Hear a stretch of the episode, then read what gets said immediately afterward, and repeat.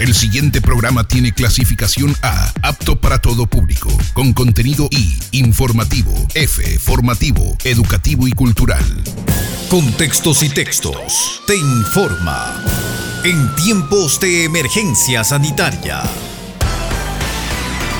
Saludos amigos oyentes, UTC Radio te informa. Hasta este jueves 23 de julio se reportan 77.257 casos confirmados de COVID en el Ecuador. En la provincia de Cotopaxi son 1.775. Fallecidos a nivel nacional, 5.418. Reiteramos las cifras, 77.257 casos confirmados en el Ecuador, 1.775 de ellos en la provincia de Cotopaxi, 5.418 los fallecidos. Reportó para Contextos y Textos Fernando Salme. Y ahora, el detalle de la información más destacada registrada en el Ecuador. Saludos amigos oyentes, UTC Radio te informa. María Alejandra Muñoz asumió la vicepresidencia con un llamado a la serenidad, con un llamado a la serenidad para afrontar la crisis. La abogada guayaquileña María Alejandra Muñoz asumió el día de ayer como la cuarta vicepresidenta del gobierno de Lenin Moreno. En la vida, nada es desperdicio. En este momento, después del sufrimiento que hemos vivido y de lo que seguimos viviendo, nos llama a la reflexión. Señaló en su discurso Muñoz, quien además dijo que Ecuador y el mundo atraviesan una crisis económica agravada por la pandemia y la globalización. Sin embargo, apuntó que la crisis más profunda es la ausencia de referentes éticos en la sociedad y remarcó que el funcionario público tiene la obligación de caminar por el estrecho camino de la ley. Nota tomada de Diario El Comercio. Continuamos con la información. Pleno del Consejo de Participación Ciudadana y Control Social solicitó la renuncia a Cristian Cruz por dudas sobre su carnet de discapacidad. El funcionario suspendió la sesión el Pleno del Consejo de Participación Ciudadana y Control Social resolvió solicitar la renuncia al presidente del organismo, Cristian Cruz, por las dudas en torno a la obtención de su carnet de discapacidad. La decisión se adoptó el día de ayer. Previo a ello, la consejera María Fernanda Rivadeneira acusó a Cruz de presuntamente adulterar documentos para obtener el carnet en el año 2009. Además, se solicitó enviar los documentos de presunta adulteración de certificados a la Asamblea, Fiscalía, Presidencia y a la Secretaría de Transparencia y Lucha contra la Corrupción, que investiga la supuesta red de corrupción en el otorgamiento de carnés de discapacidad. Por su parte, Cruz, quien se habría ausentado de la plenaria antes de que traten este punto, una vez conocida la decisión, retornó al Pleno y cuestionó el procedimiento de apelación a la presidencia. Además, volvió a pedir que se demuestren las acusaciones en su contra y en medio de una discusión por la apelación de la presidencia, pidió un receso de 10 minutos. Sin embargo, pasada las 22 horas 30, la sesión no se reinstaló. Nota tomada de Diario El Comercio. Seguimos informando. IES tomará 1.477 millones de los ahorros de los afiliados para pagar pensiones en este 2020. El no pago del aporte estatal para cancelar las pensiones de jubilados del Instituto Ecuatoriano de Seguridad Social ha generado problemas de liquidez en la entidad. El Ministerio de Finanzas explicó que, como parte de su estrategia de gestión de liquidez en medio de la crisis económica, se llegó a un acuerdo para pagar una parte de la deuda que acumulaba con la seguridad social por el aporte estatal del 40% que no se ha estado pagando. Dicho convenio contempla un primer pago de unos 460 millones de dólares con papeles de Estado y más adelante con efectivo, para lo cual se establecerá un cronograma, explicó el viceministro de Finanzas Fabián Carrillo. En la espera del efectivo, el IES viene desinvirtiendo sus ahorros. Entre enero y junio de este año, el IES ha solicitado al BIES 743 millones para destinar al fondo de pensiones. Hasta finalizar el 2020, el seguro prevé requerir de su banco, el BIES, un total de 1.477 millones solo para atender las pensiones. En el 2019, el IES ya habría tomado 412 millones de dólares de sus ahorros para atender el pago de pensiones. Información que circuló con Diario El Comercio. Más información. Presunto cobro de diezmos salpicó a asambleísta. Un funcionario del Ministerio de Salud, quien habría preferido no identificarse por miedo a represalias, señaló que dentro de la Dirección Distrital de Guayaquil habría cobros indebidos a trabajadores por parte del círculo cercano al asambleísta Guadalupe Salazar, del bloque de Alianza País. Los denunciantes relatan que la presunta recaudación se realizaba a través de Guadalupe Cedeño, madre del asambleísta, quien además es la esposa de Luis Gutiérrez Casco, exdirector del mismo distrito. También, en un informe se aclara que los supuestos cobros los realizaban mediante recaudadores que son funcionarios del distrito claramente identificados y que otros se acercaban personalmente a entregar el dinero en la vivienda de la señora Guadalupe Cedeño. Recibe el dinero una empleada doméstica y no entrega ningún recibo, relataron. Esto coincide con más denunciantes que han tenido que aceptar el cobro de diezmos para mantener su trabajo. Información tomada de Ecoavisa. Continuamos con la información. La falta de remuneraciones obligaría a médicos públicos a paralizar sus labores. Los médicos públicos llevan impagos sus remuneraciones varios meses, pero a decir del viceministro de Salud, Javier Solórzano, se ha pagado a un gran grupo. Pero la amenaza a una posible paralización del área médica está latente aunque el gobierno justifique que no tiene recursos en la caja fiscal. Frente a la consulta de que alrededor de 3.500 médicos públicos se han autofinanciado y han laborado en el Ministerio de Salud Pública, que hoy por estar impagos en sus sueldos dejarían de trabajar, el viceministro de Salud Solórzano consideró que como limitante, además de la pandemia, está la crisis económica del país. Información que circuló con Pichincha Universal.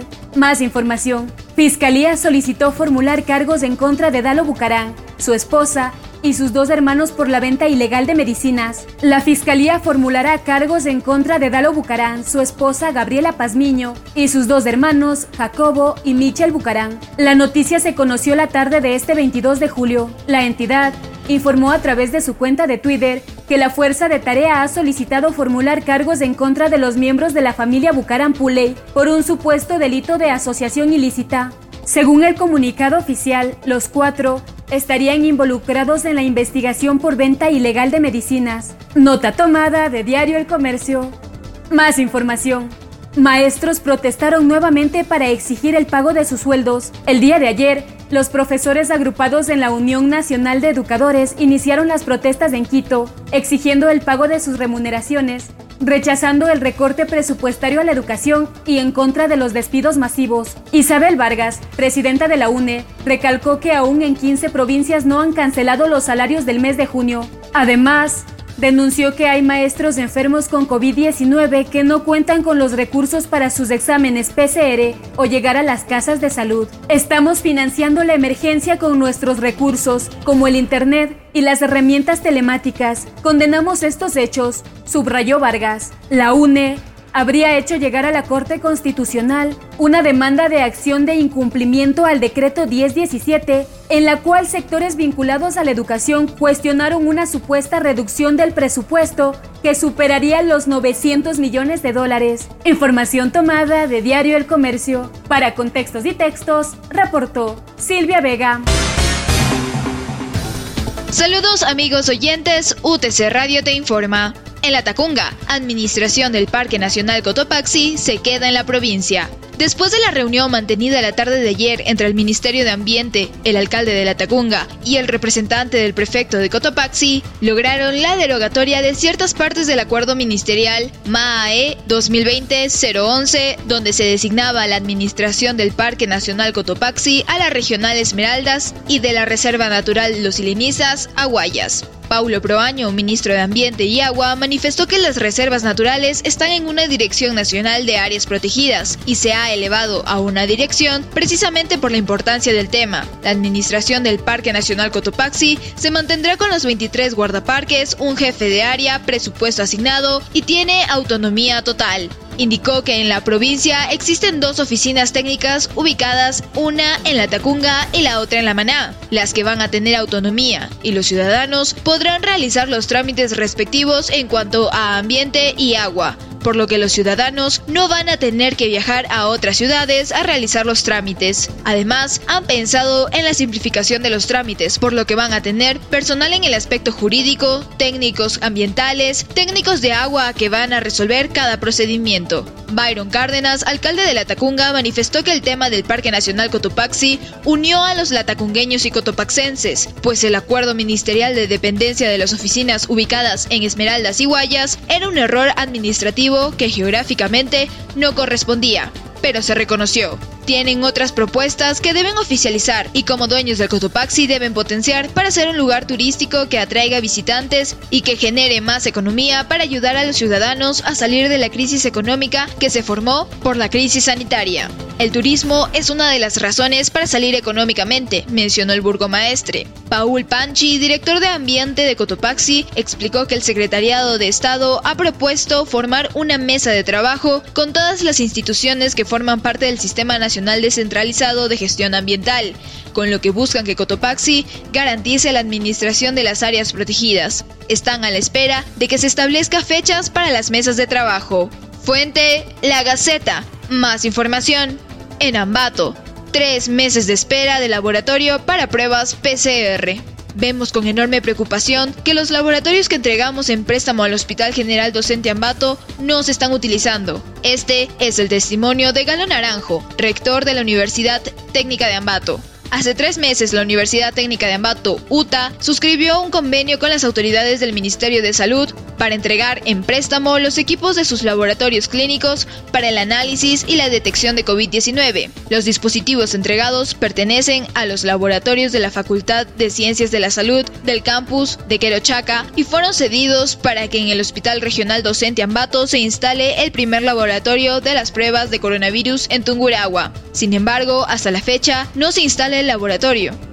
La mejor opción para nosotros era entregarlo en préstamo al hospital para que hagan uso del mismo de manera inmediata y así atender a aquella gente que más lo necesita. Lamentablemente, eso no ha ocurrido, agregó Naranjo. Según Guillermo Bastidas, expresidente del Colegio de Médicos con el laboratorio entregado por la UTA, se planeaba tener uno de los mejores centros del país para la realización de pruebas PCR en tiempo real. Así, se evitaría que las pruebas sean enviadas a otras ciudades como Cuenca o Quito, en donde el proceso dura 7 a 8 días. Los resultados aquí demorarían 48 horas. Habrá que ver si no existen intereses económicos. Está claro que tenemos un pésimo manejo del Estado. Un Ministerio de Salud Pública inoperante, indicó Bastidas. Galo Naranjo aseguró que tuvo varios acercamientos con las autoridades del Ministerio de Salud Pública. El viernes se comprometieron a adquirir los reactivos. Esperamos que eso se cristalice de manera inmediata. La información que nos llega es preocupante. Los hospitales, los centros de salud están saturados. Todo lo que se refiere a cuidados intensivos está saturado. No tenemos información precisa, pues esa solo se conseguirá cuando se hagan las respectivas pruebas. Para eso entregamos nuestros laboratorios. Queremos confiar y vamos a insistir en ello, dijo el rector de la UTA. Fuente, Laura Tunguragua. Reportó para Contextos y Textos Alejandra Cela. Saludos amigos oyentes. UTC Radio informa. En Pujilí, detienen a dos individuos con vehículos posiblemente robados. El día martes 21 de julio, el capitán Eden Viteri, jefe del circuito de policía Pujilí, dio a conocer por medio de un boletín de prensa. La Policía Nacional del Distrito El Danzante Circuito Pujilí, este martes 21 de julio, en el cantón Pujilí, procedió a la aprehensión de dos ciudadanos que se dedicaban presuntamente a la comercialización de motocicletas robadas, según el informe, mediante acciones de investigación, se dio con los detenidos, quienes se movilizaban en dos motocicletas presuntamente robadas, logrando la localización y captura en delito flagrante. Según el reporte, los presuntos delincuentes se dedicaban al comercio de motocicletas robadas, obtenidas de organizaciones dedicadas a este ilícito en las provincias de Pichincha, Santo Domingo de los Áchilas y Cotopaxi. También se informó que las investigaciones al respecto continúan. En otro ámbito, transportistas comunitarios en Pujilí exigen espacios para brindar servicios. En una reunión con las autoridades del cantón, representantes del transporte comunitario de Pujilí solicitaron un espacio para que sirva de parada provisional, para así brindar su servicio entre el centro de la urbe y las comunidades alejadas. Ante lo cual el alcalde Luis Uxa aclaró que dentro del perímetro del mercado Augusto Lema Enríquez no podrán ubicarse transporte formal o informal, camionetas o taxis, puesto que el mercado no puede tener ningún obstáculo de circulación. Además, las autoridades mencionaron que se mantendrá el uso de suelo para la cooperativa de transportes Pichul en la calle Belisario Quevedo. Y para el transporte comunitario, el nuevo uso de suelo será la calle Juan Salinas, con un máximo de cuatro autos por cooperativa para evitar aglomeraciones. En otro ámbito de las noticias, en Salcedo se ejecuta plan de limpieza en el Parque Lineal de Yambo. Desde las primeras horas de este martes 21 de julio, el equipo de parques y jardines del Gobierno Autónomo Descentralizado Municipal de Salcedo se desplazó hacia la parroquia Panzaleo, específicamente al Parque Lineal de Yambo, donde de acuerdo a la planificación se realizaron labores de limpieza, retiro de maleza, poda y barrido, debido a que por la emergencia sanitaria las personas que se encargaban del aseo cerraron sus locales y el sitio quedó desolado. Estos trabajos fueron establecidos como objetivo en el Plan Maestro de Mejoramiento Vial y Ornato denominado Lindo Salcedo, mismo que está coordinado por la Dirección de Obras Públicas de esta ciudad. Es por ello que, de acuerdo a los puntos identificados como emergentes, se irá dando atención con el personal y la maquinaria municipal. Así lo informaron en una declaración a medios de comunicación locales. El alcalde William Naranjo acudió personalmente al parque lineal para verificar la intervención de la cuadrilla municipal y apeló a la colaboración de todos los ciudadanos para mantener limpio este cantón. Para finalizar, la Universidad Técnica de Cotopaxi invita a los profesionales a postularse en las maestrías de Electromecánica, Maestría en Desarrollo Local, Maestría en Lingüística Aplicada al Idioma Inglés, Maestría en Administración de Empresas, Maestría en Sistemas de la Información, Maestría en Electricidad Mención Sistemas Eléctricos de Potencia y Maestría en Educación Básica. El proceso de inscripción está habilitado en nuestra página web www.utc.edu.es. Para más información, puedes contactarte a través de nuestras redes sociales oficiales. Nos encuentras como Universidad Técnica de Cotopaxi en Facebook, Twitter e Instagram. Una vez más, de parte de todos quienes hacemos la Universidad Técnica de Cotopaxi, queremos transmitir un mensaje positivo a nuestros oyentes. Hacemos un llamado a la unidad a mantenernos fuertes ante la adversidad con una actitud positiva. Al final, la vida vencerá. Para contextos y textos, reportó Marco Altamirano. La información del mundo. Andreina Flores.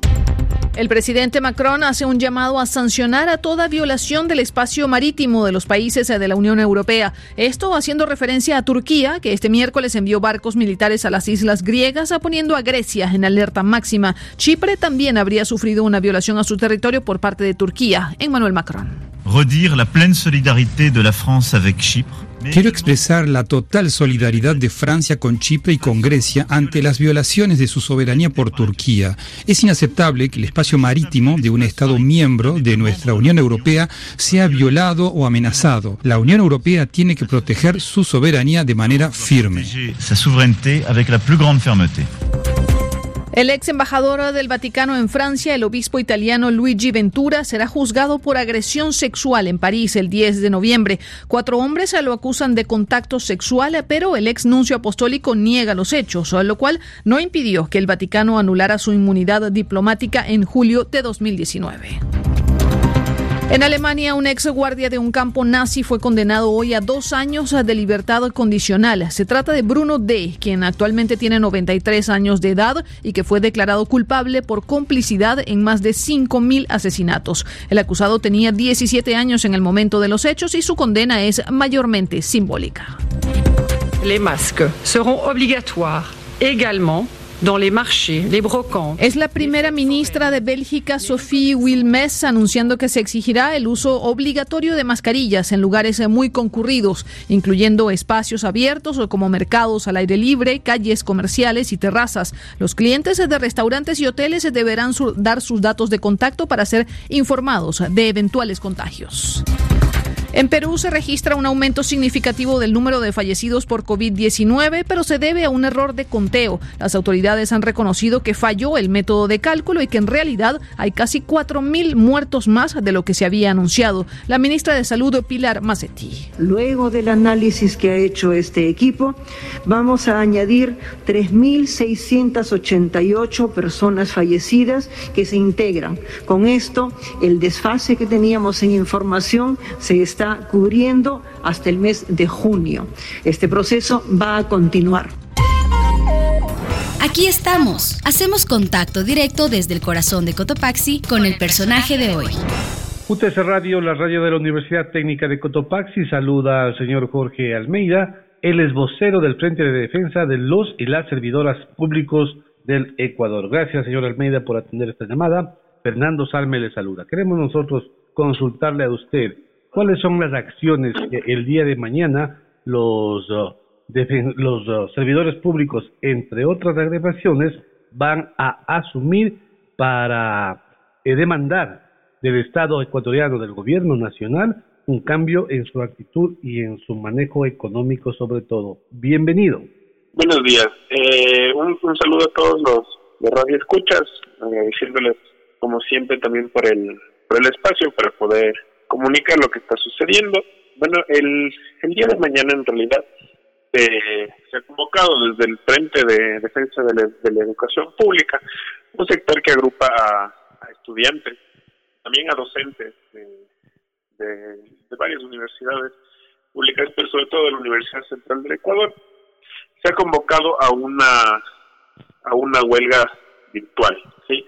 Es una huelga virtual que se concentra principalmente en el en el este momento en el sector estudiantil y en el sector de los de los docentes que va a funcionar a través de una especie de brazos caídos en las que no van a no van a participar en, en, en las plataformas y en, los trabajos virtuales que se están realizando y se van a estar subiendo distintos mensajes en torno a la situación de los sueldos impagos, eh, a la situación eh, de la imposibilidad de muchos de los eh, alumnos, de muchos de los estudiantes, de, acceder también a la, a, la educación virtual que se está dando en estos momentos, las distintas carencias que se están viviendo.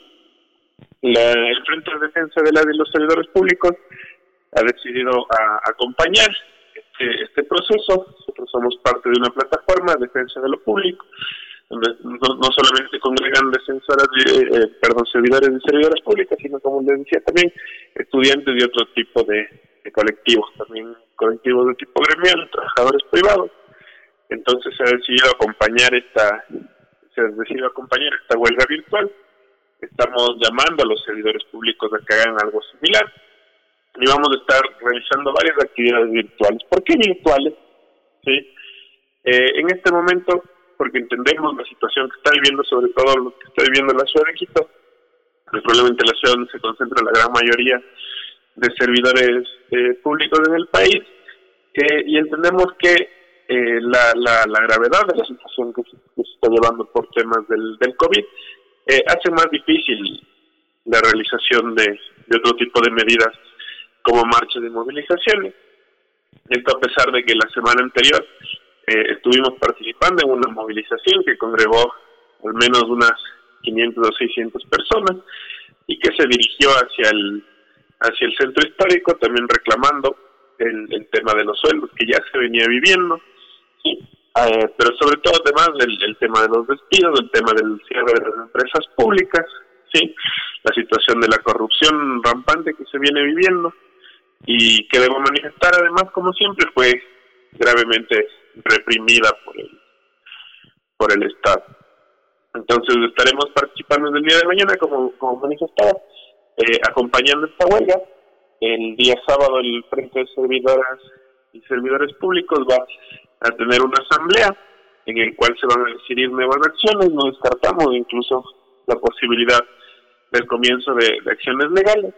Y claramente el, retraso en los sueldos es una violación a los derechos constitucionales de los de, la, de los trabajadores públicos, pues el sueldo no solamente debe pagarse, no debe pagarse a tiempo.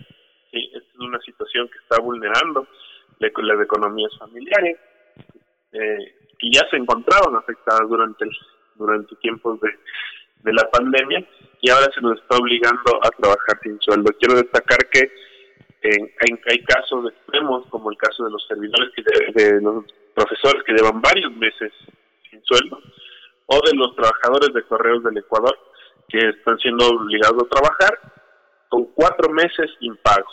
Hay cuatro meses que no reciben sueldo, están haciéndose ellos, ellos mismos cargo de, de, pagar incluso insumos como gasolina para poder continuar con el con, con sus labores frente al riesgo de los de los despidos que está siempre latente incluso hay trabajadores que, que se encuentran ya eh, confirmados con, con el COVID por esta situación que se ven obligados a trabajar y, encima de todo esto con cuatro meses sin que se les paguen su salario. Jorge, la sociedad, los ecuatorianos, la sociedad en general a nivel internacional inclusive, está acostumbrada a una, a una movilización o a actos de protesta que se puedan ver, que se puedan palpar, que se puedan sentir.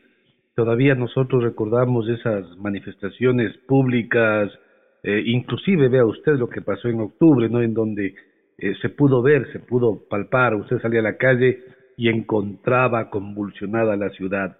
Este tipo de acciones virtuales, no estoy justificándolo uno, ¿no? A lo mejor eh, fue exagerado, pero este tipo de acciones virtuales, virtuales son algo novedoso. Es decir, eh, me refiero a que a lo mejor no se puede sentir que hay una protesta, que hay un malestar en, eh, eh, alrededor de los servidores públicos. ¿Qué opina usted de esto?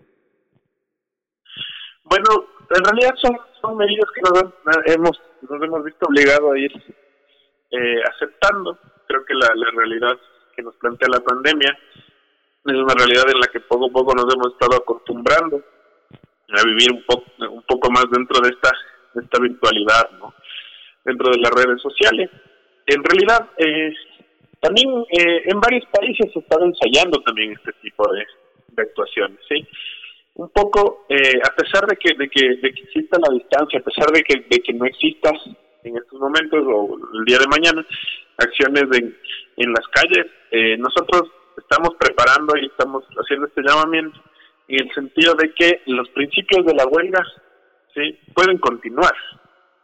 Nosotros, perdón, el, el Frente de Defensa de los Servidores Públicos está trabajando hacia una gran convocatoria de los servidores públicos hacia una huelga nacional de, brazos caídos. Creemos que el día de mañana eh, inicia este proceso que tiene que irse construyendo y fortaleciendo en cada una de las instituciones públicas. Creo que los, los principios de la huelga no varían, más allá de que sean virtuales, en el sentido de que eh, la Constitución no garantiza el derecho a la resistencia. Nosotros podemos resistir a las medidas que está implementando el, gobierno a través de un rechazo a sus políticas, con eh, evitando nuestro trabajo. Un día que los servidores públicos no trabajen, va a demostrar cómo los servidores públicos son parte fundamental, no solo de la maquinaria estatal, sino de toda la maquinaria económica del país. Creemos que si el gobierno se cruza de brazos para pagar nuestros sueldos, se cruza de brazos ante eh, la situación de exponernos radicalmente al contagio del, del COVID, se cruza de brazos ante los despidos y las situaciones familiares que se están dando frente al hambre que se está generando en, en nuestras ciudades y en el país. Nosotros también podemos cruzarnos de brazos, al menos un día, ¿sí? para que se sienta que somos también los que somos los trabajadores públicos y privados los que sostenemos al país. Ya, Jorge, eh, ¿cuáles son los um, objetivos eh, inmediatos que podría tener esta manifestación virtual? ¿Ustedes qué esperan conseguir del gobierno con esta manifestación si es que consiguen algún tipo de resultados? ¿Cuáles puntos podrían negociarse?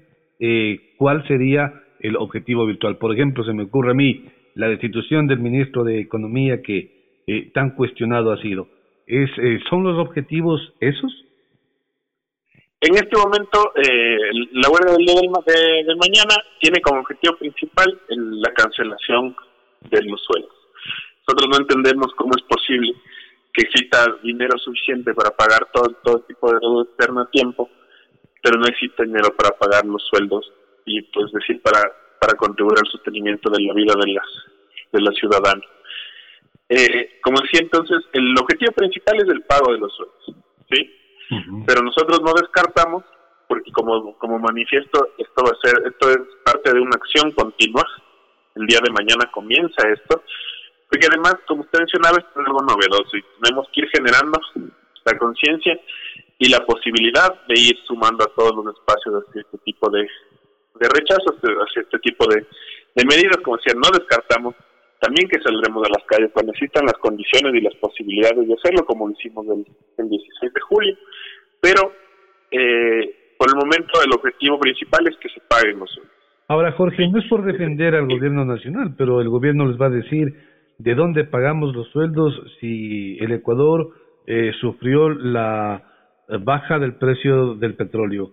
El Ecuador está viviendo la pandemia. Hay una actuación o una actitud de trabajo que eh, es solamente parcial. Entonces, ¿cómo hasta reorganizarse? El Estado también necesita tiempo. Les van a decir eso. Les van a pedir tiempo para que ustedes entiendan la eh, emergencia que vive el Estado en cuanto a lo financiero. ¿Qué podrían responder ustedes? Bueno, en primer lugar mencionar que el, retraso de sueldos es, algo que se viene viviendo incluso antes de, la pandemia, no tan generalizado como ahora, pero el gobierno ha, tenido siempre problemas. O sea, mientras, mientras está, está siempre ha habido problemas en torno a los sueldos retrasos, a veces mayores, a veces menores, pero es un problema continuo ya. ¿sí? Los servidores públicos hemos puesto eh, o hemos trabajado en la primera línea durante todo el tiempo de la pandemia y en realidad yo creo que no se nos puede exigir más. Siempre hemos puesto, nos hemos puesto la camiseta, como dicen, ¿sí? Los servidores públicos trabajamos con nuestros propios insumos. Las, entidades no nos han provisto nada para trabajar eh, desde nuestras casas con el teletrabajo. Nosotros estamos pagando el interés, nosotros estamos utilizando en muchos casos nuestros propios insumos, ¿sí? Y es un gasto que nosotros estamos haciendo a pesar de que sabemos que, que de acuerdo a la ley no debería ser así. Lo hacemos porque entendemos que tenemos que seguir trabajando, que el país tiene que sostenerse también, pero exigimos una corresponsabilidad de parte del gobierno, una corresponsabilidad mínima en el sentido de que los salarios no pueden esperar, ¿sí? Porque una cosa sería que el gobierno genere política, entendiendo la grave situación económica, genere políticas que, que protejan a los, a los más desposeídos, que protejan sobre todo a los trabajadores, ¿sí? Porque las deudas lamentablemente no nos esperan como el gobierno quiere que nosotros nos esperemos, porque los créditos de los bancos no nos esperan como el, como el gobierno quiere que les esperemos, ¿sí? Y mientras vemos que se toman otro tipo de medidas en gran beneficio del, de, los, de los principales grupos económicos, mientras mientras vemos que no se cobraban las deudas al, al, SRI, se, se les condonaba, mientras el dinero de los ecuatorianos iba a pagar a los tenedores de bonos, sí, que están representados no solo por extranjeros, sino por muchas personas que son parte de los grupos económicos más poderosos del país. Entonces vemos que salen leyes humanitarias que benefician a los empresarios por sobre los trabajadores. no entendemos cómo se nos exige esto, este, este nivel de, de, responsabilidad, en el que, como digo, incluso ni siquiera existe la mínima, el mínimo aporte de, de parte del Estado, que son los sueldos que son nuestros derechos, no estamos exigiendo nada más allá de lo que nos permiten los derechos. Y el, gobierno ha planteado que, estamos, que somos partes todos de un mismo barco, y no es así. La gran diferencia es que el gobierno ha permitido que en este mar, en este océano de la pandemia, haya gente, como los grandes grupos económicos, como los principales empresarios y empresarios de este país, que vayan en barco mientras nosotros estamos sostenidos a troncos flotando con desesperación, casi por poco hundiendo. Jorge, usted mencionaba el 16 de julio y las manifestaciones o los eventos de protesta que se dieron reducidos, eh, sobre todo en la ciudad de Quito. Esa fecha no demuestra que hay una división entre los representantes de las agremiaciones porque fueron unos grupos los que convocaron, después eh, fueron esos mismos grupos los que postergaron estas actividades cuando otros, como por ejemplo ustedes, manifiesta que sí salieron a las calles. ¿Hay división en los representantes, en los grupos sindicalistas, en los grupos populares? ¿Sí hay y por qué? Eh, bueno, existe, existe una, división. Nosotros no, no hemos mantenido realmente conversaciones con, con el FUT. Eh, pese que nos sumamos, la, convocatoria en realidad inició por el, por el Frente Unitario de Trabajadores del 16 de julio. En, en nuestro caso, no es una división que busquemos generarla nosotros. ¿sí? Como decía, nosotros nos sumamos a la convocatoria que realizó el FUT y sí nos sorprendió bastante el hecho de que se, que se desconvoque. Nos sorprendió bastante porque se lo realiza un día antes de, que suceda la marcha, lo que implicó que es que muchas de las personas que iban a salir no entiendan lo que está sucediendo y el porcentaje de personas que salgan sea menor. De un día en el que existían las posibilidades de hacer una fuerte presión en la ciudad capital, en el que se habían tomado todas las medidas sanitarias necesarias. La, marcha que se realizó desde la plataforma de defensa de lo público contó con aspersores, con mascarillas, con todo lo que lo que lo que fue necesario. Eh, y en ese sentido no no no comprendemos la, la decisión del del FUT. Eh, ellos sabrán las razones de su de su decisión, ya que nosotros no, no hemos sido partícipes y nos preocupa, nos preocupa en gran manera porque a pesar de que podamos entender divisiones que nos separen desde, desde el punto de vista, a veces político, desde el punto de vista ideológico muchas veces, puede ser también que existan estas divisiones en el, en el campo popular, pero nos sorprende y nos preocupa que no sea posible aglutinarnos en conjunto cuando el enemigo común está clarísimo, ¿sí? Y cuando la situación nos está afectando a todos los ciudadanos y las ciudadanas, en especial a la clase trabajadora. El Frente eh, Defensa de los Trabajadores Públicos mantiene siempre una política abierta, la posibilidad de congregarse junto a todo, todo el campo popular y sobre todo mientras los intereses de la clase trabajadora sean los intereses a defender. Eh, dentro de ese marco amplio nosotros estamos abiertos a la participación con todos y creemos que es, es una posibilidad para generar una unidad, una unidad concreta, una unidad en torno a la acción eh, creemos en la posibilidad de respetar las, las divergencias políticas, pero como menciono, es importante una unidad en acción cuando los derechos de, de la clase trabajadora son los que están en juego. Jorge Almeida, vocero del Frente de Defensa de los y las Servidores Públicos, aquí en UTC Radio. Hasta aquí, la emisión especial de Contextos y Textos, en tiempos de emergencia sanitaria